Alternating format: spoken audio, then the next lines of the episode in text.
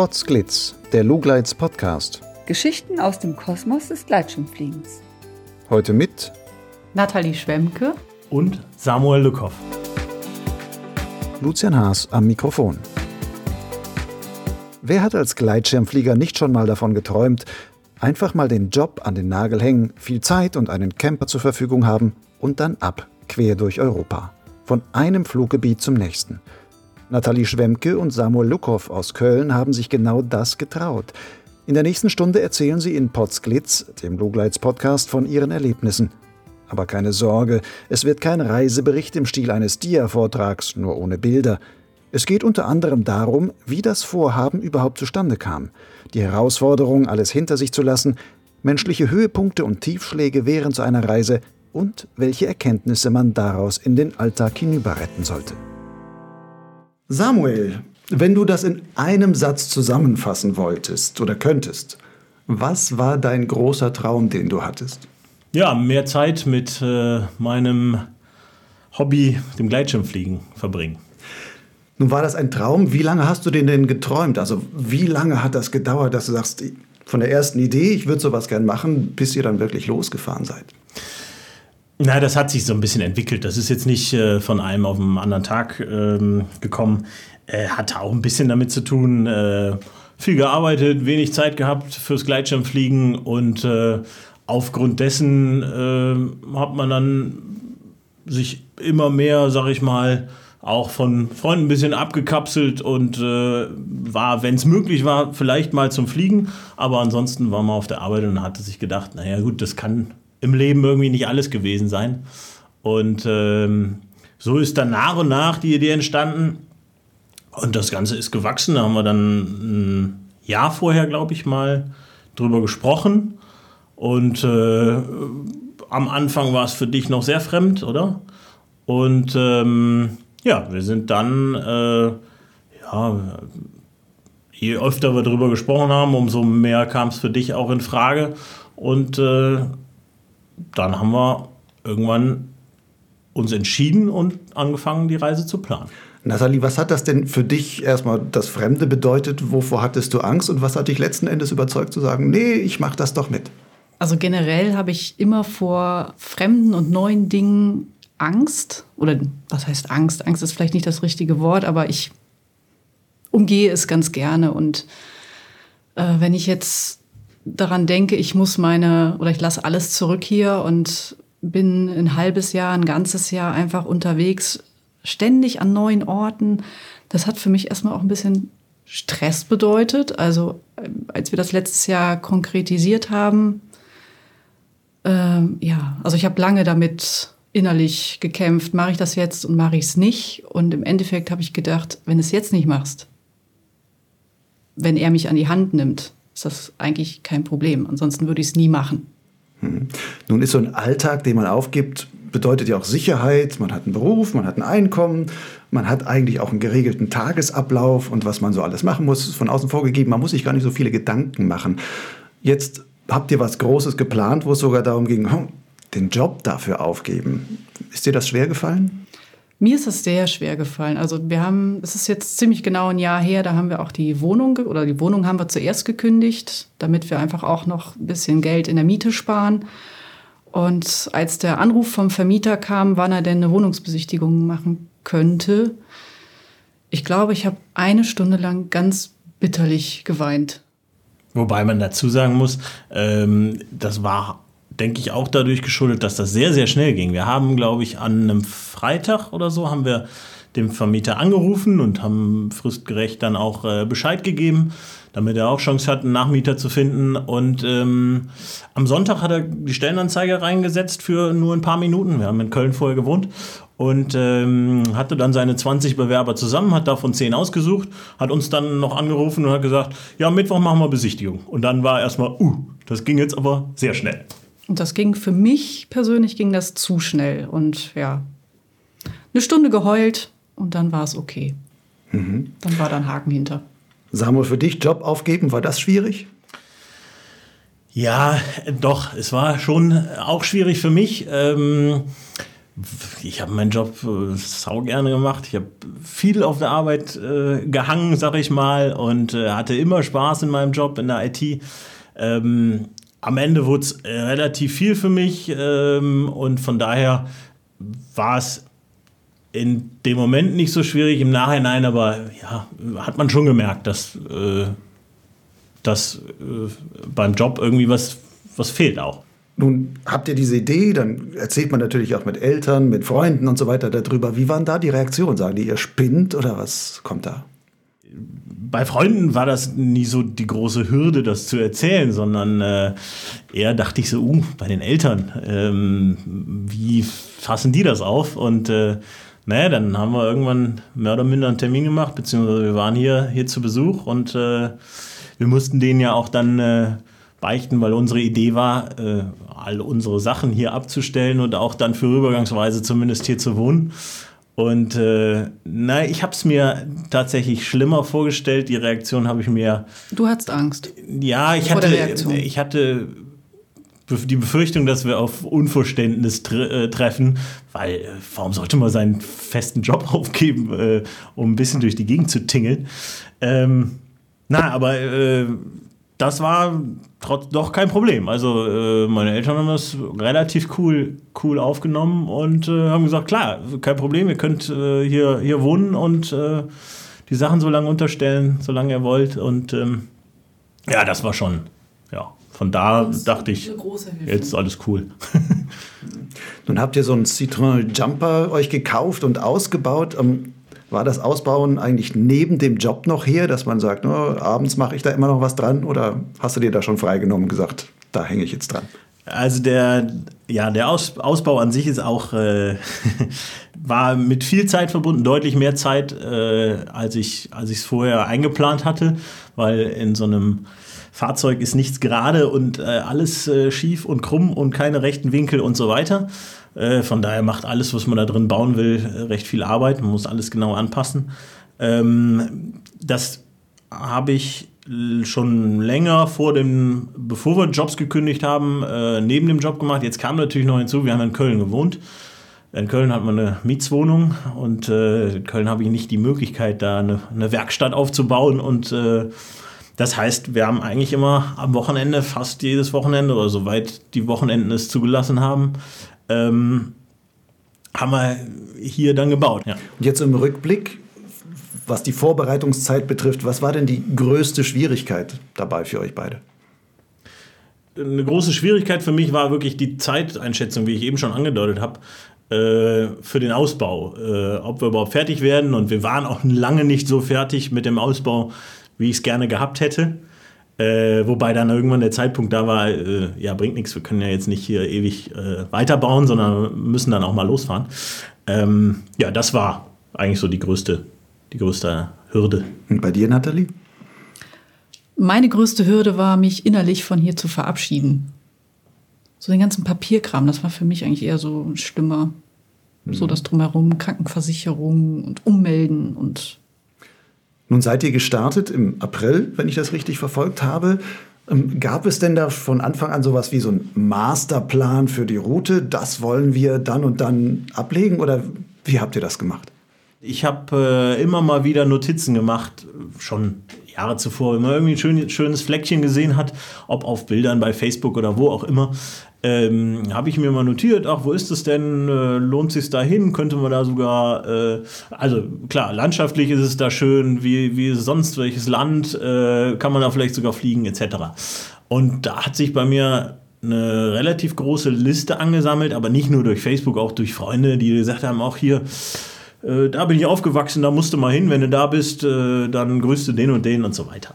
Allerdings ähm, war es also kommt natürlich eh dann immer wieder anders äh, wie, wie vorher geplant. Aber das war auch beabsichtigt. Das heißt, ich wollte nicht fix sagen, so, wir haben den und den Termin, dann wollen wir da sein, dann wollen wir da sein, sondern eher sagen, oh ja, hier ist gerade schön, hier bleiben wir noch eine Woche. Oder, hm, na, lass mal weiterfahren, hier gefällt es mir nicht so. Und das war der Gedanke dahinter, dass wir uns nicht zu fix eine Route vorgeben. Ja?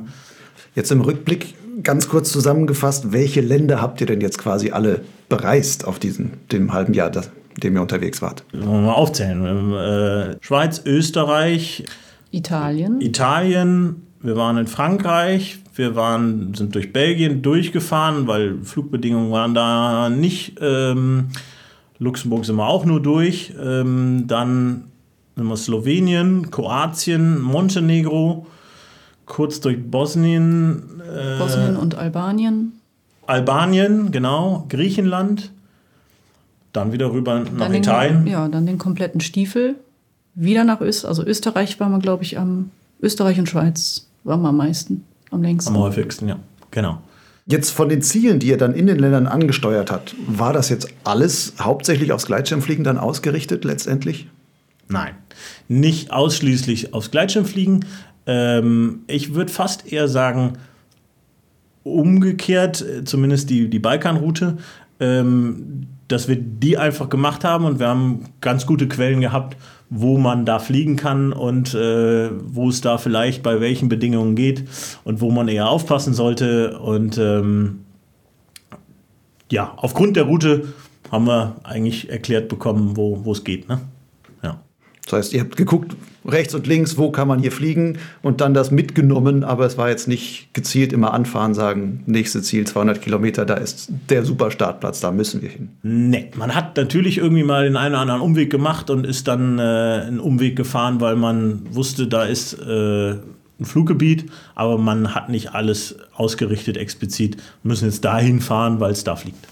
Aber es geht schon, ging schon viel ums Gleitschirmfliegen. Was bedeutet dir das Fliegen eigentlich?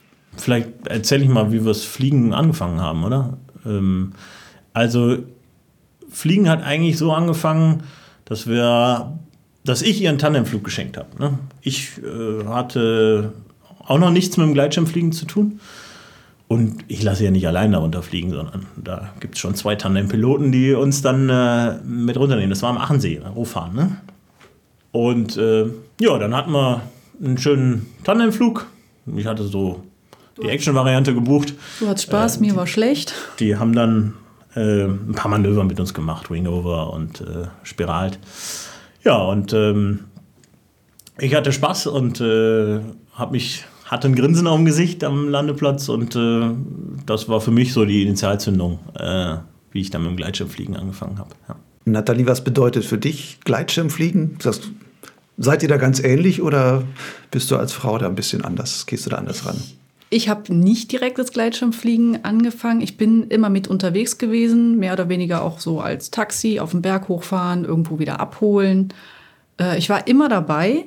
Das war auch immer schön, weil es einfach auch eine schöne Gemeinschaft ist. Wir haben tolle Leute auch kennengelernt, auch wo ich noch nicht geflogen bin. Und irgendwann kam so der Moment, dass ich gedacht habe, könntest du ja auch mal probieren. Aber ich habe auch, ne, ist wieder was Neues für mich und es könnte ja auch gefährlich sein und so weiter. Und da habe ich dann lange mit mir gehadert, bis ich dann irgendwann mal gesagt habe, komm, ich mach das. Und dann haben wir hier mal auf der Wiese so ein bisschen probiert und dann bin ich auch gleich mit seinem Gleitschirm ziemlich hoch und ziemlich weit geflogen. Naja, so ein paar Meter. Für mich hat sich das hoch und weit angefühlt. Und dann habe ich wieder überlegt und überlegt und sollst und sollst du nicht. Und das kostet ja auch viel Geld. Also für mich, für mich ist es viel Geld. Und im Endeffekt ärgere ich mich, dass ich es nicht viel früher angefangen habe. Und das war ja, es ist, es ist schon schön. Ne? Man, man, also wir sind halt auch viel den Berg hoch gewandert mit den Gleitschirmen. Wir haben uns das Fliegen verdient, haben viel von der Natur gehabt und das Runterfliegen ist einfach, ja, einfach schön. Wie lange fliegst du jetzt, Nathalie? Ich ja, anderthalb Jahre jetzt. Noch gar nicht so viel noch Background, so. noch gar nicht so viel nee, Erfahrung. Genau. Wie ist das dann, auf so eine Reise zu gehen, die ja ziemlich abenteuerlich auch ist? Manche Startplätze, ich kann mir vorstellen, in Kroatien oder sonst was, wo man auf irgendwas Steinigen da oben steht. Ähm, ist das für eine, die noch relativ frisch den A-Schein hat, ja. manchmal wahrscheinlich ganz schön spannend? Ich habe ähm, also häufig, oder ich verlasse mich vielleicht auch schon zu sehr auf meinen Partner, der dann sagt, das schaffst du oder das würde ich lassen. Ähm, also es gab Momente, die waren nicht so toll, also nicht so tolle Starts. Ich habe mich nie verletzt, aber ich bin jetzt zum Beispiel in Slowenien gerade aufgezogen, Windböe eingetwistet und dann ja eingetwistet rausgeflogen. Sah scheinbar von unten ganz cool aus. Ich fand es nicht cool. Ja, Turbulenzen ja, in der Luft. Was ganz cool aussah, äh, du hast die Situation für die Außenstehenden, die noch am Startplatz saßen, ziemlich lässig gemeistert. Hast nachher oben über den Twist gegriffen, ausgedreht, rausgeflogen. Alles wunderbar. Die dachten, hm, ja, das war lässig. Ja, oder so, so ähm, Landeplätze in Italien, wo wir waren, die alle schief, teilweise im Lee. Und äh, da ist der Sammy dann geflogen und hat mich dann angefunkt und hat gesagt, du fliegst nicht raus. Und dann habe ich auch gedacht, nö, mache ich auch nicht. Wenn er sagt, mach's besser nicht. Also ich glaube, er kann mich ganz gut einschätzen. Ja, es ging ja nicht ausschließlich um dich. Äh, allein ich hatte ja Probleme, äh, mich da irgendwie runterzuwürgen an dem Landeplatz. Das war keine schöne Landung, keine schöne Bedingung und deswegen habe ich gesagt, hm, ich würde es dir nicht empfehlen, jetzt zu fliegen. Wo du ja auch recht hattest, ne? Und dann bin ich wieder runtergegangen. Ist auch okay für mich. Was hattet ihr denn an Ausrüstung dabei? Du hast gerade gesagt, ihr habt viel Hike and Fly gemacht, seid immer zu den Startplätzen hochgelaufen. Habt ihr dann gesagt, ich brauche den super leicht Bergschirm dafür oder? Also was ich habe, ist ein Wendegurtzeug. Der sitzt, also sitzt ziemlich gut am Rücken. Ich habe jetzt mal von einer Freundin was ausprobiert und das ähm, in so einem Rucksack drin, das schwabbelte mir zu sehr auf dem Rücken. Also ich das bin, war ein normaler Packsack, ne? Ja, ja. und ich bin mit meinem Wendegurtzeug sehr zufrieden. Es ist auch kein Leichtgurtzeug, es ist ein ganz normales. Ich habe einen, einen Alpha 5, der sein Gewicht hat. Und ja, in Summe bin ich bestimmt bei 13, 14 Kilo. Mit Jacke, mit Wasser, mit Funk, mit Essen, vielleicht auch mehr, keine Ahnung, dicke Jacke. Das war gut. Die Waden haben sich schon gemeldet, aber wir haben irgendwann haben uns dran gewöhnt und es war für mich eigentlich eine schöne Art, den Berg hochzukommen und das Gewicht wird auch irgendwann immer leichter. Also es war nie das Problem. Na, also wir haben ja äh, überhaupt keine Ultraleicht-Ausrüstung jetzt gehabt, die absolut aus Hike and Fly zugeschnitten ist. War auch nicht so, nicht so relevant. Wir sind ja nicht bei den X-Alps gewesen, wo wir irgendwie was in einer bestimmten Zeit oder so leisten mussten. Und äh, ja, auch ich habe eine ganz normale Ausrüstung, auch ein Wendegurt, weil es schön am Rücken anliegt und äh, ist zum Tragen ganz angenehm. Aber äh, ganz normalen Schirm, ganz normales Gewicht. Ich fliege einen alten Tequila Tequila 3, der seine 6 Kilo hat. Und ähm, ja, ansonsten, ja gut, meine Rettung äh, ist jetzt, weil sie neu ist, die, die SQR ist jetzt nicht so schwer und das Wendegurt ist auch akzeptabel. Äh, ja, aber der Schirm ist ein ganz normaler gewesen. Ja. Mhm. Die Ausrüstung, würde ich sagen, die passt auch zu so einer Reise oder würdet ihr da was anders machen jetzt im Rückblick? Kommt ja immer ein bisschen aufs Portemonnaie an. Ne? Das also, auch. Äh, wenn ich jetzt äh, Geld zu viel hätte, natürlich würde ich mir dann einen leichteren Schirm äh, kaufen, aber wir wollten ja das Geld auch zum Reisen verwenden. Wir haben ja jetzt keine Einnahmequelle unterwegs gehabt, sondern äh, wir haben vorher angespart und äh, ja, aufgrund dessen äh, haben, haben wir unser altes Zeug geflogen, ja. Wenn man jetzt so guckt, halbes Jahr, da hat man ungeheuer viele Flüge wahrscheinlich gesammelt, so stelle ich mir das zumindest ähm, schön romantisch vor. Nein. Hängt auch immer, okay, das Wetter war vielleicht nicht immer ganz so toll und so, aber von den vielen Flügen, auch wenn es schwer ist, das vielleicht die gegeneinander auszuwerten, aber was waren denn so eure schönsten Flugerlebnisse für dich zum Beispiel, Nathalie? Also ich habe angefangen halt ne, als Anfänger nur mit Abgleitern und Thermik war mir, war mir nicht geheuer und ich habe jetzt also ein wunderschöner Flug, wo ich natürlich auch wieder Schiss hatte, war in Grindelwald aus dem oberen Gletscher, von der Glecksteinhütte raus. Wunderschöne Umgebung. Ich habe mir total in die Hose gemacht, weil könnte ja irgendwelche Abwinde geben oder dergleichen, aber es war wunderschön, es war total ruhig. Also das war schon echt ein, ja, ein toller Flug. In Kroatien am Trebalje bin ich mit Geiern geflogen da war ich auch beeindruckt. Äh, in das war dein erster langer, erster langer Flug. Über zwei Stunden warst du da in der Luft. Ne? Und äh, das war, war cool. für mich was Neues. Ähm, ja, in Griechenland mal aufs Meer rausfliegen, auch tolle Erfahrung. Ähm, Castelluccio in Italien, auch längerer Flug auf Strecke, wunderschöne Umgebung da habe ich dann auch schon mehr von mir, mehr von mir verlangt. Früher war ich zufrieden, wenn ich irgendwie wieder am Boden stand und der Flug nur fünf Minuten gedauert hat.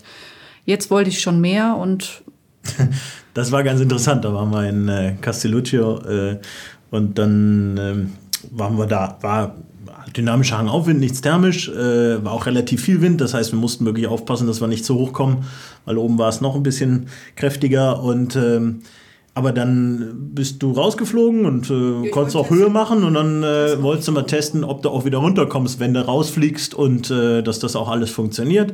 Ja, und dann bist du unten eingelandet. Ne? Und, Stand ich am Boden. Weil du dann am Boden standest und zu, zu weit raus bist. Gut, kein Problem, nochmal hoch. Und dann war sie beim zweiten Flug, äh, wollte sie oben bleiben, aber hat dann nicht funktioniert. Und dann war sie tatsächlich ein bisschen pikiert und äh, auf gut Deutsch angepisst. äh, dass, sie, dass sie nicht oben bleiben konnte. Und da habe ich zum Funk erstmal gesagt, Moment mal, äh, du kannst ja jetzt nicht von dir verlangen, äh, dass du hier schon äh, Monsterflüge machst. Äh, und meinst du, wie ich früher, wie viele Flüge ich gebraucht habe, bis es dann mal funktioniert hat und bis man oben bleiben konnte und warum bleiben die anderen alle oben und man selber nicht? Ja, und dann, äh, dann nachher beim dritten Flug habe ich dich ein bisschen gecoacht und dann sind wir zusammen weggeflogen. Das war genau. sehr cool. Dann haben wir, ich meine, erste längere Strecke gemacht. Ihr sprach gerade von, sagt mal, stärkerer Wind war da, war wahrscheinlich auch häufiger. Ihr hattet jetzt, glaube ich, der Sommer war ja auch sehr gewittrig, zumindest auf der Südalpenseite und immer, wo man nach dem Wetter dann Ausschau halten muss und sowas. Was war denn die haarigste Situation, die ihr dabei so erlebt habt? Wo es mir in Griechenland, in Griechenland Lefkada, da hat es mir, das ist das erste Mal gewesen, dass ich abspiralt habe, weil ich die Faxendicke hatte, weil ich, äh, ähm, das war äh, Lefkada ist äh, eigentlich äh, an der Küste, äh, wir waren am unteren Startplatz direkt bei ähm, Katisma. Heißt der Start oder heißt der Strand da unten und da oberhalb ist 100 Meter höher ist ein, ist ein Startplatz, wo es einfach von der Küste immer oder häufig aus West ansteht. Überregional hatten wir aber Ost. So, und äh, das wusste ich auch und ähm, ja, gut, aber unten am Startplatz stand es West an. Ich dachte, einen kleinen Hüpfer vielleicht hier ein bisschen vor der Kante sohren und dann unten am Strand einlanden. Ja, kein Problem. Gut, und ich bin dann, bin dann gestartet und dachte, gut, ist auch nicht viel zu holen. Und dann bin ich rausgeflogen und dann habe ich aber thermisch was gefunden. Und äh, ja, geht ja, lässt sich ja äh, angenehm ausdrehen hier. War wunderbar. Und dann bin ich irgendwie auf bestimmt 700, 800 Meter hochgedreht und dann hat sich der Ostwind bemerkbar gemacht. Dann hat es mir die Kiste da oben zerlegt. Und äh, sogar mit Verhänger und weiß ich nicht. Und äh, dann direkt nochmal. Und äh, das war Bedingungen, boah, gar kein Spaß. Hat sich dann auch schon aufs Meer rausgetrieben? Ich meine, Ostwind heißt ja dann wahrscheinlich genau das Gegenteil und dann ja, genau. schiebt nein, sich nein. dann da. So schnell dann noch nicht. Wahrscheinlich war ich genau irgendwie in so einer Schere drin, wo es mir den Schirm mehrfach zerlegt hat. Äh, ich wurde jetzt noch nicht weit aus dem Meer raus, wo ich Angst gehabt hätte, ich komme dann nicht, äh, nicht wieder zurück. Äh, sondern äh, ich bin eigentlich eher aufs Meer raus, absichtlich ein Stückchen zumindest, um dann da abzuspiralen. Weil da habe ich ruhige, so dachte ich, ruhige Bedingungen. Auch das Spiralen war ein ganz anderes wie, ich sag mal, in einer Trockenübung über dem See oder was auch immer. Ähm, ja, und dann äh, abspiralt, unten an den Strand, äh, Schirm in die Ecke gelegt. So, heute wird nur noch gebadet. Bleiben wir mal bei, beim Wetter gerade wenn man so reist und so andere Startplätze hat, muss man natürlich auch immer gucken, passt das vom Wind her und es fehlt einem die eigene Geländeerfahrung. Trotzdem versucht man natürlich so viele Infos wahrscheinlich zu bekommen wie möglich. Ähm, wonach habt ihr da geguckt? Also was habt ihr zum Beispiel genutzt, um euch über Witter zu informieren, gerade unterwegs, wenn man da nur auf dem Handy gucken kann oder so? Ja, ein wichtiges Werkzeug war Windy. Windy war wichtig, weil es nicht nur lokal, es ist halt irgendwie, äh, ich glaube sogar weltweit verfügbar oder auf jeden Fall Europa. Äh, mit den unterschiedlichen Modellen. Man kann wunderbar in die Höhe gehen äh, und kann gucken, was, was geht in der Höhe ab. Wie du ja auch häufig schreibst, ist der Höhenwind auch da häufig relevant. Das ist der wichtigste. Das ist der wichtigste, ja. Gerade fürs Fliegen.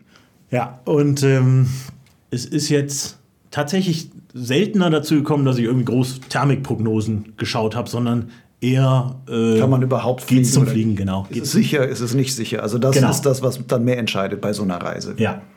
Wetter ist jetzt das eine das andere wenn man so reist und in so Länder Montenegro Albanien also da sagt man jetzt ich will hier vielleicht auch fliegen gehen wo guckt ihr denn da? Also wo, wo, habt ihr da Infos über Startplätze herbekommen? Weil wahrscheinlich, wenn man Locals fragt, ist es manchmal noch nicht mal so leicht, sich mit denen überhaupt zu verständigen. Genau. Und vielleicht wissen die von Gleitschirmfliegen noch gar nichts, weil die noch nie einen gesehen haben.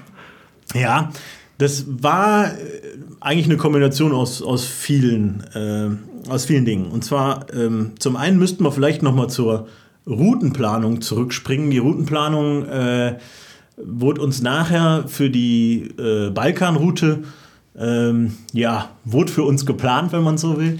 Nein, ganz so extrem war es nicht, aber es war schon ganz nett. Äh, wir waren mal wieder bei, bei, der, bei der Flugschule und dann äh, hatte ein, einer der Flugschule Blue Sky, nur äh, ist jetzt nicht um Werbung zu machen, nee, nee, aber genau. damit das zuzuordnen ist. Ja, genau. Wo ihr seid. Siljan. In Siljan bei der Flugschule Blue Sky äh, waren wir, ähm, unter anderem habe ich da ja auf der Reise äh, ziemlich am Anfang auch mein, meine Tandem-Ausbildung noch gemacht und dann hatte der Ralf Schlöffel, der hatte da Bilder von Griechenland gezeigt und äh, da war so ein Moment, oh cool, das sieht ja echt nett aus da mit den Farben, mit den Wasserfarben. Das ist jetzt so. Lefkada als tolles genau. Küstenfluggebiet und so. Genau, richtig. Und äh, ne, da sind wir dann auf Lefkada aufmerksam geworden und dann beim Bier, äh, abends äh, beim Landebier an der Flugschule, hat sich dann halt so gegeben. Irgendwie äh, links der Stefan, rechts der Ralf, ich vom Rechner und dann haben die auf der Route gesagt, Karte geöffnet und dann, ah, da könnt ihr fliegen, wenn ihr da seid, dann meldet euch bei dem, dann könnt ihr den noch fragen, wie mit Bedingungen ist, dann geht er da an Kiosk nachher Landebier, grüßt den übrigens von mir und so weiter und so fort. Und das ging die ganze Route so runter, weil die sind mit der Flugschule, weil die viel Reisen anbieten, kennen die da viele, viele Gebiete und dann konnten die uns bis Lefkada runter die ganze Route sozusagen mit Gebieten vorplanen. Da habe ich natürlich immer mein kleines Büchlein geholt, also mein digitales Notizbuch und habe mir dann immer schön aufgeschrieben, was haben sie gerade gesagt, welchen Startplatz, wo sollen wir hin? Und äh, das war so eine, ein Faktor, den ich dann immer mal wieder gezückt habe. Wo haben die nochmal gesagt, wo können wir hier fliegen? Ähm, das andere war Paragliding Maps, die App. Habe ich äh, häufig genutzt. Und irgendwann später in Griechenland habe ich dann äh, gelesen, dass in äh, Paragliding Spot heißt es, glaube ich, ne? oder Spots, ähm, dass dort kann man sich ja so eine KML-Datei runterladen für Google Earth. Und dass dort für Griechenland zumindest äh, hat sich auch bestätigt, mehr Fluggebiete drin sind als in, in Paragliding Maps.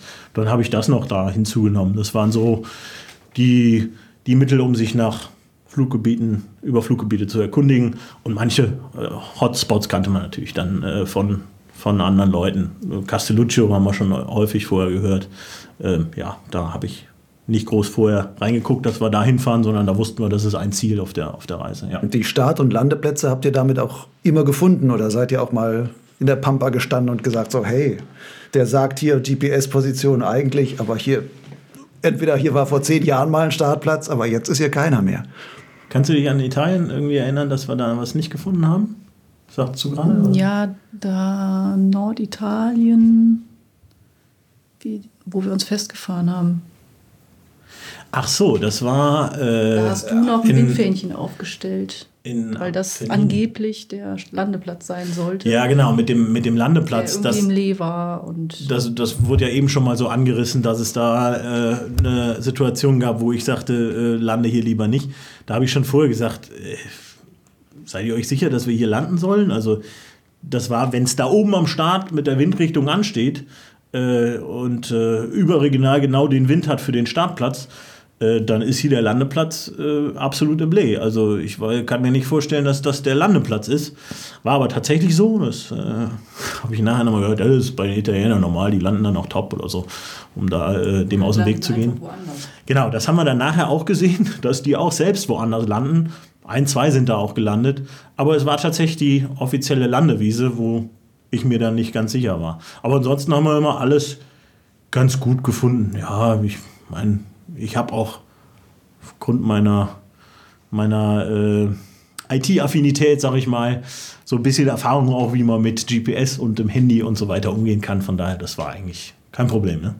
Was ist mit Netz im Ausland? Also gerade wenn man Google Earth guckt und so, braucht man ja eine gute Verbindung. Da fließen ganz schön viele Daten manchmal runter.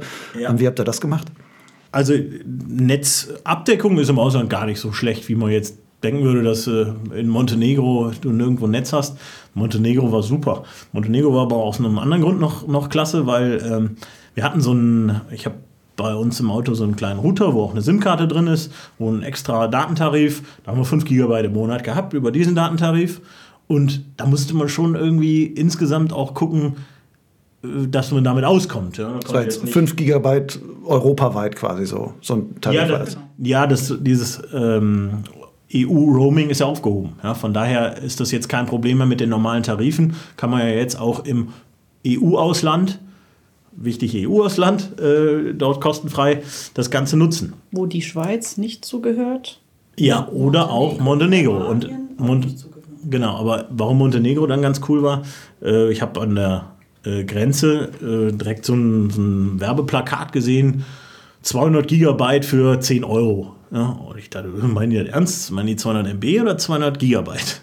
Ja, und dann äh, kurz darauf haben wir uns tatsächlich entschieden, dass wir das machen, weil wir hatten in Montenegro dann mit unseren normalen Handys und mit dem Extratarif dann kein Internet und es ist schon, äh, finde ich, ein wichtiges Werkzeug, um ja, um auch die Bedingungen äh, sich raussuchen zu können, geht es zum Fliegen oder geht es nicht, ähm, Wetterinformationen etc.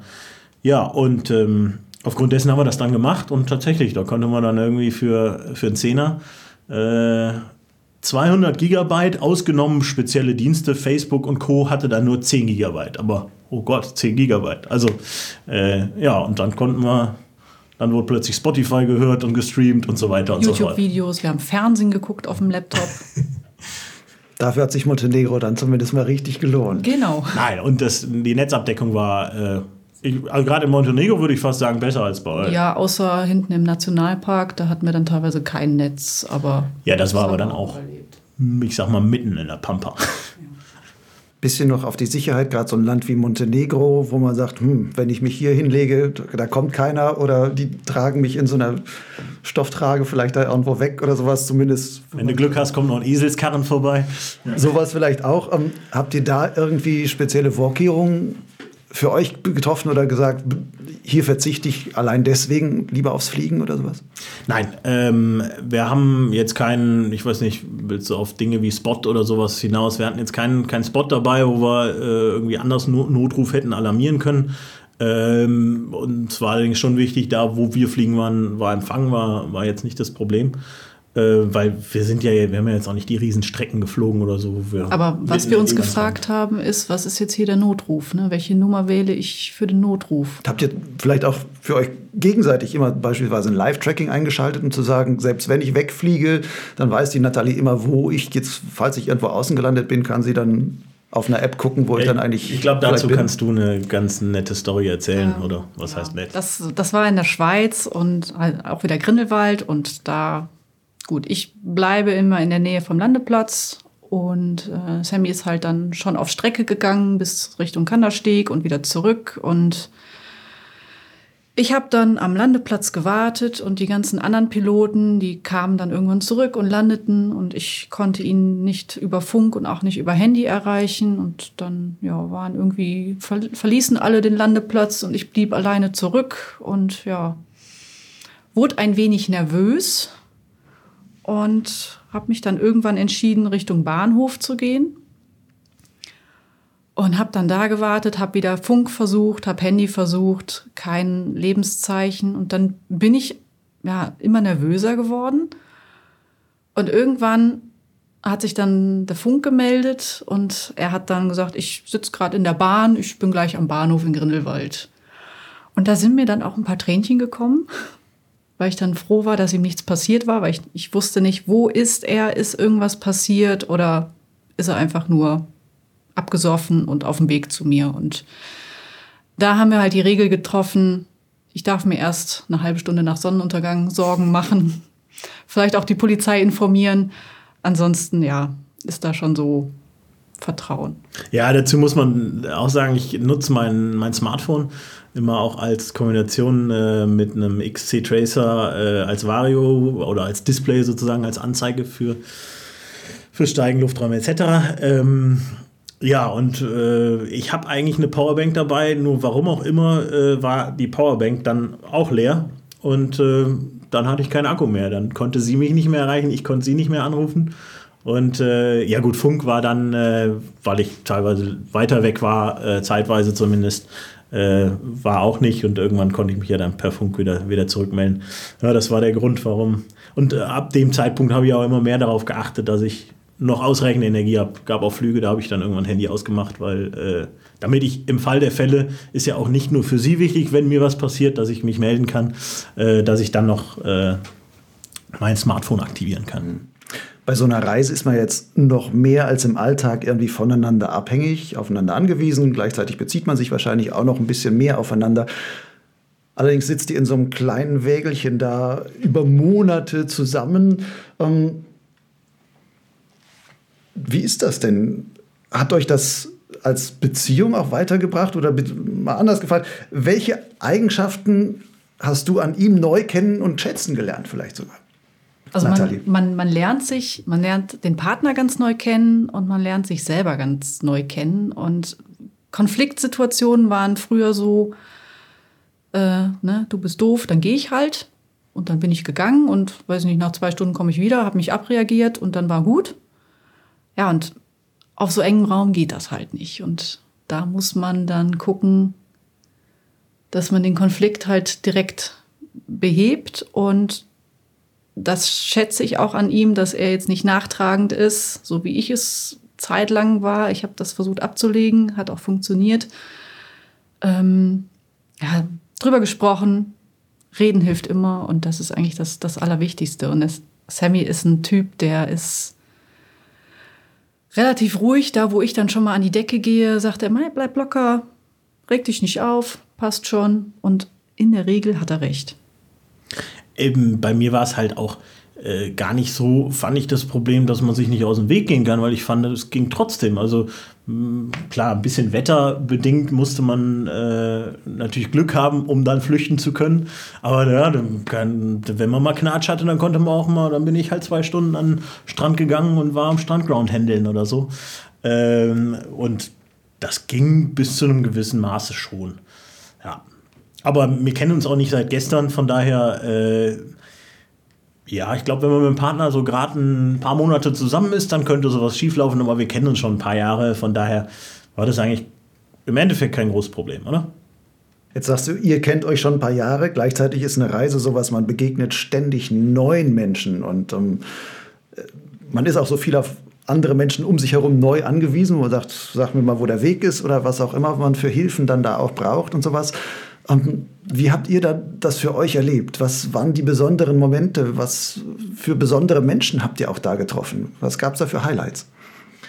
Ja, wir haben ähm, eine Woche auf einer, auf einer Käsealm quasi verbracht, haben uns dann so ein bisschen so den, den Almbetrieb angeguckt, ne, mit, mit äh, Kühe melken und dann habe ich so ein bisschen mit in der Küche geholfen und dann ergab sich, dass die, ja, wie nennt man es, Küchenmarkt, Reis ausgenommen, ja. genau, Reis ausgenommen hat und dann stand Elisabeth halt alleine da. Sie macht den Käse, sie bewirtschaftet das Restaurant und ja, und alles zusammen, das schafft sie einfach nicht. Also sie braucht schon eine Hilfe und dann haben wir beide uns mehr oder weniger angeboten zu helfen. Ja, und dann habe ich das erste Mal in meinem Leben Kühe gemolken. Ich habe ähm, die Teller angerichtet, ich habe serviert und bin da auch sehr nett mit den Gästen, also den Schweizer Gästen, auch wenn ich sie nicht immer verstanden habe, ähm, gut zurechtgekommen. Und, ähm, wir hatten einen Abend, dass wir, oder kurz eigentlich vor unserer Abreise, dass Elisabeth sagte, wir wissen nicht viel von euch. Wir wissen eure Namen, wir wissen, dass ihr aus der Nähe von Köln seid und dass ihr gerade auf Europareise seid. Mehr wissen wir nicht von euch. Aber was wir wissen, ist, dass ihr zwei ganz tolle Persönlichkeiten seid und dass wir froh sind, dass ihr hier seid. Und das, das hat sich auch äh, sowohl für die, glaube ich, also hat sie auch mal gesagt, als auch für uns schon anders angefühlt, als würden wir sich schon viel, viel länger kennen. Und, äh, aber ja. man weiß nichts voneinander, aber ne, ich trete jetzt mit meiner Persönlichkeit auf und das tut einfach gut zu wissen. Habe ich auch im Blog geschrieben, ne, eine Woche für die Seele, einfach ich bin als Mensch wertvoll und kann davon was abgeben. Und das war für mich äh, eine, eine ganz schöne Erfahrung oder eine ganz bewusste Erfahrung. Beruflich kriege ich das auch immer wieder so mit, aber es, es kommt nicht so an einen ran. Und da war mir das das erste Mal bewusst, dass ich so schlimm gar nicht sein kann, ne? dass ich vielleicht sogar ein ganz netter Mensch bin. ich komme gerade so mit dir klar. das heißt, solche Geschichten und solche Begegnungen mit Menschen, das sind letzten Endes wahrscheinlich auch mit die Highlights, die dann einem auch wirklich. Also wir haben Gänsehautgeschichten gehört unterwegs. ich kann mir gut vorstellen, ähm, dass wir waren ja jetzt mit einem Camper unterwegs und da hat man ja schon die Chance, so für sich zu sein. Noch mehr erlebt man, glaube ich, die Leute aus dem Land, wenn man äh, beispielsweise nur mit, mit Rucksack und äh, mehr nicht zu Fuß trampt und so weiter. Da muss man ja, oder dann fährt man ja bei den Leuten mit. Dann erlebt man die sicherlich noch mal intensiver. War für uns jetzt eigentlich nicht denkbar, weil wir brauchen schon so ein bisschen noch äh, eigenes Reich sozusagen. Ne? Viel haben wir halt äh, selbst auch Reisende kennengelernt, was schon mega spannend war. Ich glaube, fast noch spannender ist, wenn man die, die Leute äh, aus dem eigenen Land noch besser kennenlernt. Aber das war selten der Fall. Eine Begegnung hatten wir in Montenegro, da kannst du vielleicht auch was zu erzählen.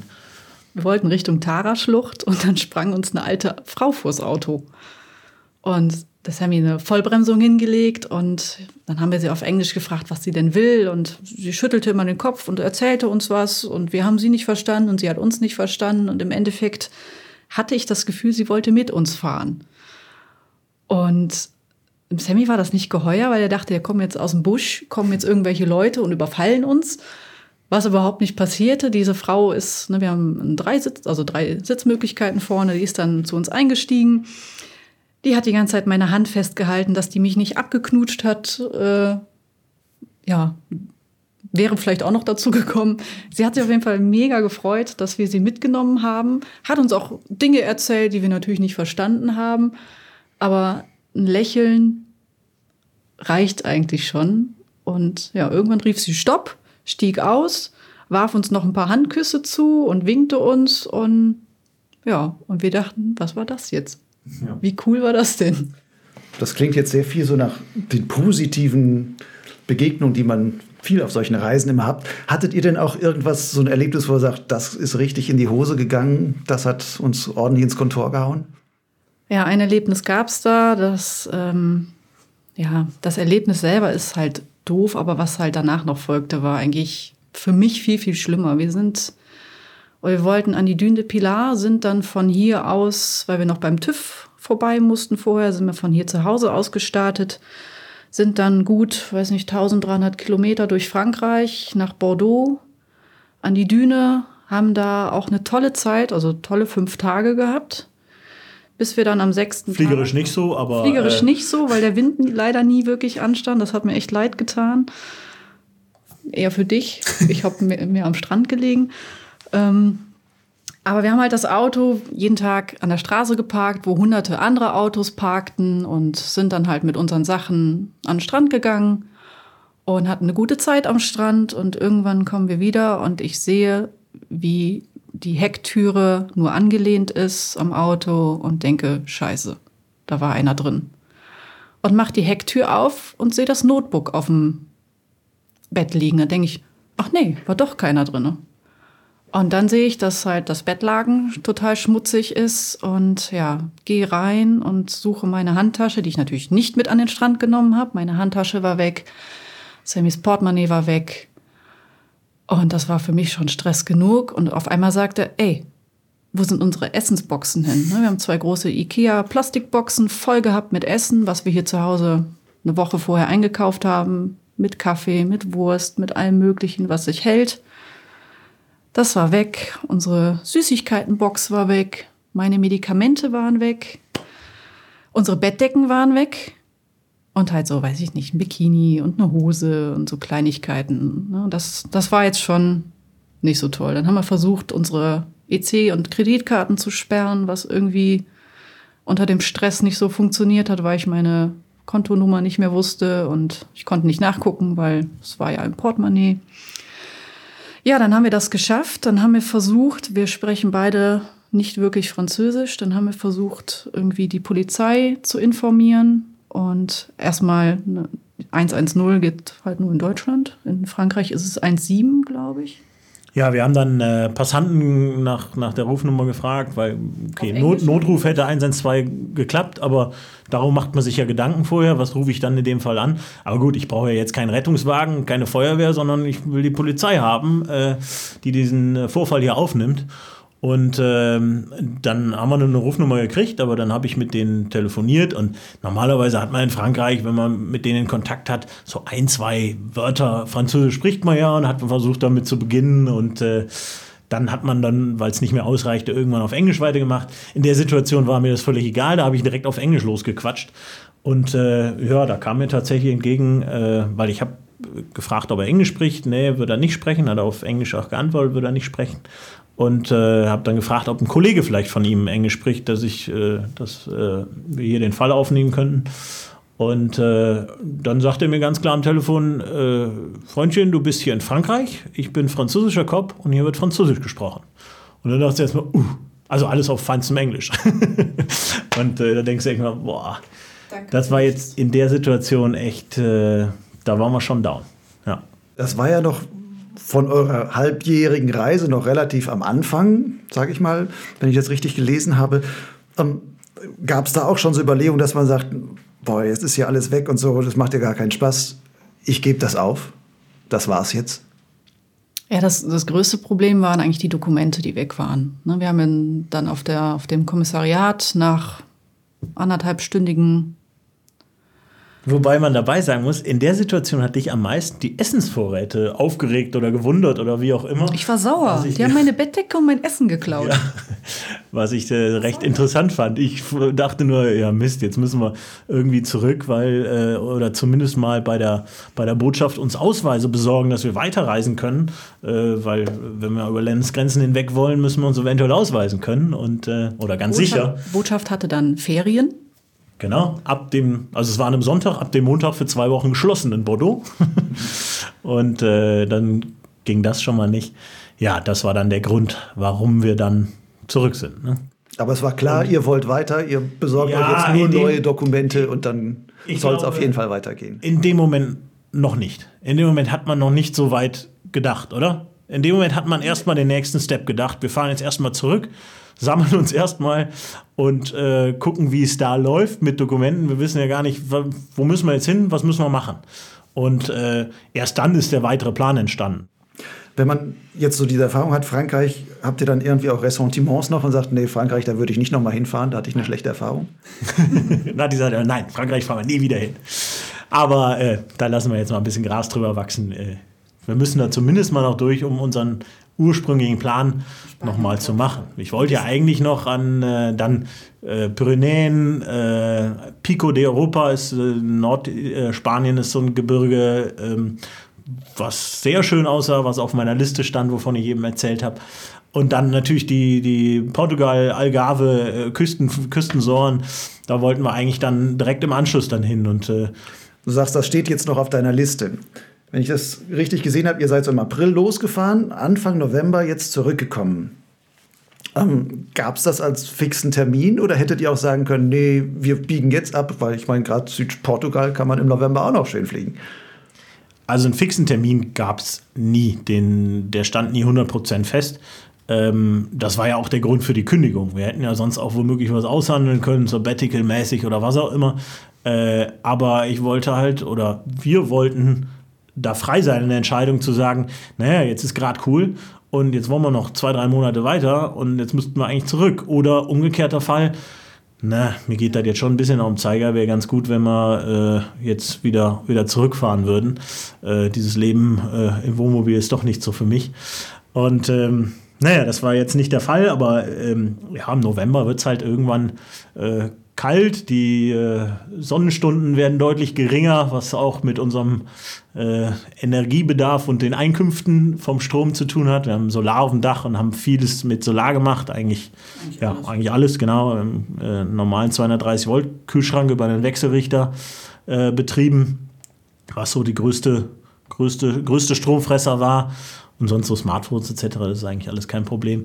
Aber mit dem Kühlschrank, ja, den haben wir jetzt am Ende sogar abschalten müssen. War ja äh, aber war eh kalt genug, genau, von daher, das war kein Problem. Ja, das Problem war, dass äh, wir haben in, also zum Schluss in Italien da dieses äh, Genuativ mit, mitgenommen, leider. Und es war alles nass und alles feucht. Ich habe nachts auch nur noch mit äh, Skis Skisocken und Vlies und Mütze geschlafen, weil es einfach unglaublich kalt war, mehrere Decken. Ich habe mir eine Nacht eine Wärmflasche machen müssen. Es war einfach unglaublich kalt, weil wir halt keine Heizung haben. Ist die Frage, ob man die noch nachrüstet irgendwann. Aber prinzipiell war es auch okay, dass wir jetzt einfach nach Hause gefahren sind. Das heißt, es wurde quasi von den äußeren Bedingungen her ungemütlich, ungemütlich und man ja. sagt so, Außerdem jetzt kommt auch Weihnachten vielleicht bald und es ist schön, mit genau. der, die warme Stimmung so mit der Familie Dusche, zu haben und sowas und so. Nun seid ihr jetzt drei Wochen wieder ungefähr in der Heimat.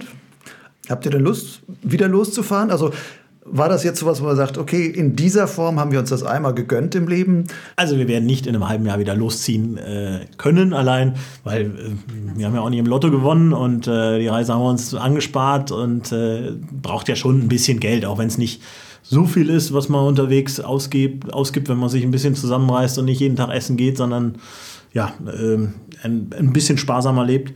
Hattet ihr denn sowas wie so ein Tagesbudget, wo ihr sagt, wir setzen uns so ein durchschnittliches Oberlimit von mehr als 50 wollen wir nicht oder was auch immer? Ja, wir haben immer geguckt, was geben wir aus. Also wir haben so ein... Eher umgekehrt, genau. Kein Tagesbudget, sondern wir haben grundsätzlich versucht, einigermaßen sparsam zu leben, jetzt nicht zu viel zu gönnen. Und äh, so ein, ich habe so eine App, so einen Ausgaben, Ausgabenmanager, wo man so dokumentiert, was hat man wo ausgegeben. Da kommt der ITler wieder durch. Ja, ja, ja genau. nee, und dann äh, aufgrund dessen konnte man dann nachher schon sehen, oh, wir haben diesen Monat schon viel Geld für Alkohol. die Stränge geschlagen oder viel Geld für Alkohol. Genau, das kann man dann immer noch, haben wir so ein bisschen kategorisiert, dass man eine Kategorie hatte, gönn dir oder eine Kategorie Alkohol oder was auch immer. Und dann musste man schon gucken, huh, ja, müssen wir da vielleicht ein bisschen zurückschrauben oder ja, ist alles im, im, im Rahmen sozusagen. Und äh, ja, das war so die Finanzplanung. Jetzt nicht strikt, wir haben am Tag 50 Euro, sondern äh, etwas flexibler, ja. Ihr hattet beide eure Jobs gekündigt? Jetzt seid ihr wieder da. Ähm, wie geht ihr damit um? Habt ihr sofort gesagt, ich muss da sofort wieder rein oder wie läuft das? Ja, bei mir war es äh, ganz lustig. Wir sind noch nicht, also wir waren auf dem Weg nach Hause, auf, auf dem Weg quasi in die Heimat und äh, auf dem Weg dorthin habe ich dann mitbekommen, dass es bei mir in der alten Praxis Probleme gibt. Praxis heißt, du bist Physiotherapeutin. Physiotherapeutin und ähm, stehe oder stand bis dahin immer noch in Kontakt mit den alten Kollegen. Und da kam halt in der WhatsApp-Gruppe so, hier, gute Besserung und was, ne, tut mir leid. Und dann denke ich, was ist denn da los? Und habe mich dann einfach mal kurz gemeldet, ne, so mit dem Satz, was ist denn bei euch los? Und wurde dann relativ schnell von meinem Ex-Chef ähm, angeschrieben, dass er sich den Arm gebrochen hat. Also was in unserer Branche eine mittlere Katastrophe eigentlich ist. Not am Mann. Not am Mann war und ja, dann haben wir eigentlich anstatt direkt nach Hause zu fahren, noch einen kleinen Abstecher in die Praxis gemacht und ja, kurz drauf, also wir sind mittwochs zurück und montags habe ich schon meinen ersten Arbeitstag wieder gehabt.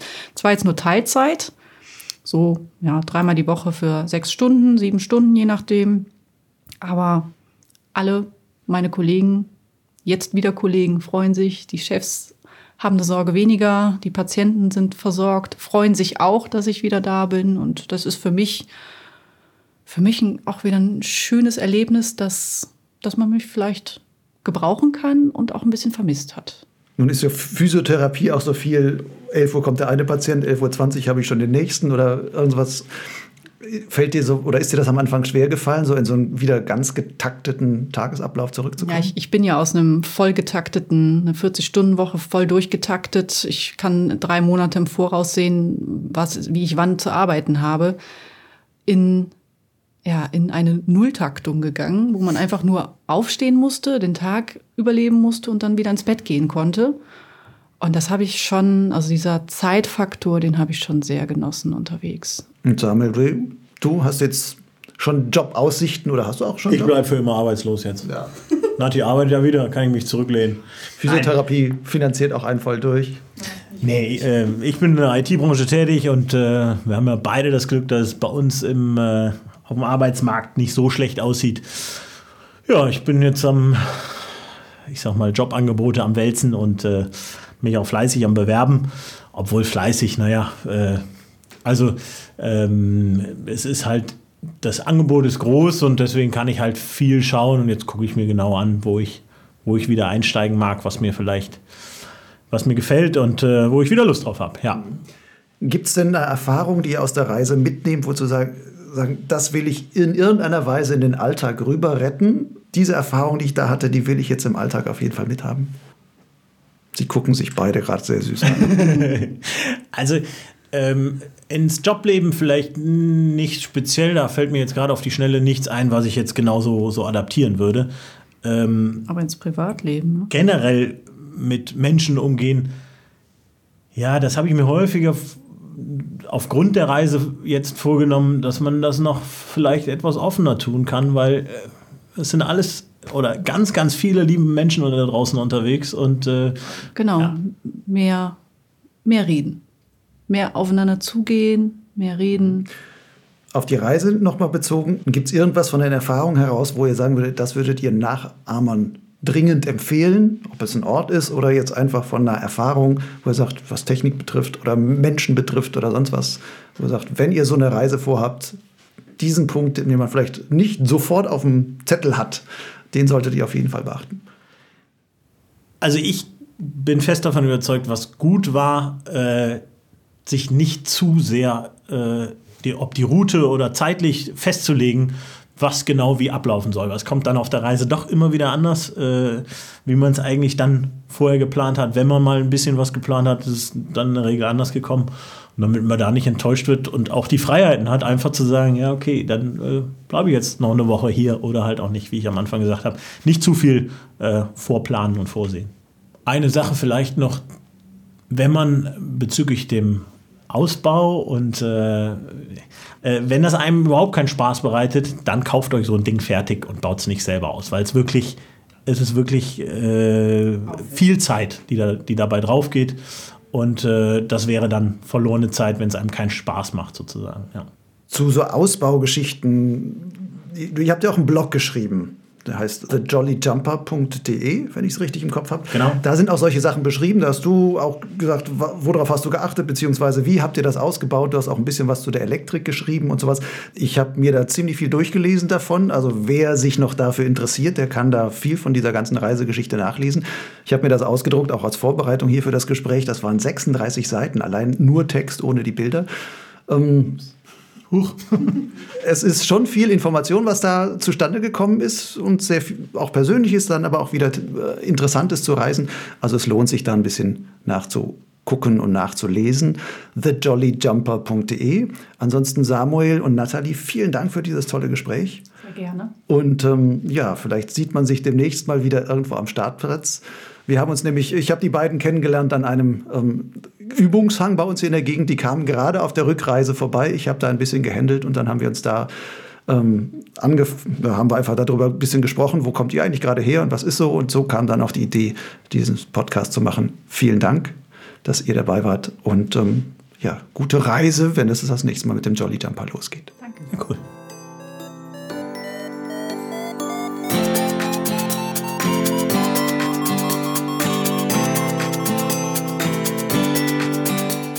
Nathalie Schwemke und Samuel Lukow im Gespräch mit Lucian Haas. Dies war die erste Folge von Pots Glitz, dem Lugleits Podcast. Es ist im Grunde ein Versuchsballon. Wenn dir der Podcast gefallen hat, gib bitte eine Rückmeldung per Kommentar auf dem Blog Lugleits oder per E-Mail an lugleitskontakt.gmail.com. Stößt dieses Format auf Resonanz, plane ich in Zukunft Lugleits um ein regelmäßiges Audioangebot zu erweitern. Natürlich ist so etwas ebenfalls mit einigem Aufwand verbunden. Lugleitz ist vollkommen unabhängig und deshalb auch werbefrei. Im Gegenzug freue ich mich aber über jeden Leser und in diesem Fall Hörer, der meine Arbeit mit einem Förderbeitrag unterstützt. Das geht per PayPal oder Banküberweisung. Die entsprechenden Links und Daten sind auf der Website von Lugleitz zu finden. Bis zum nächsten Mal.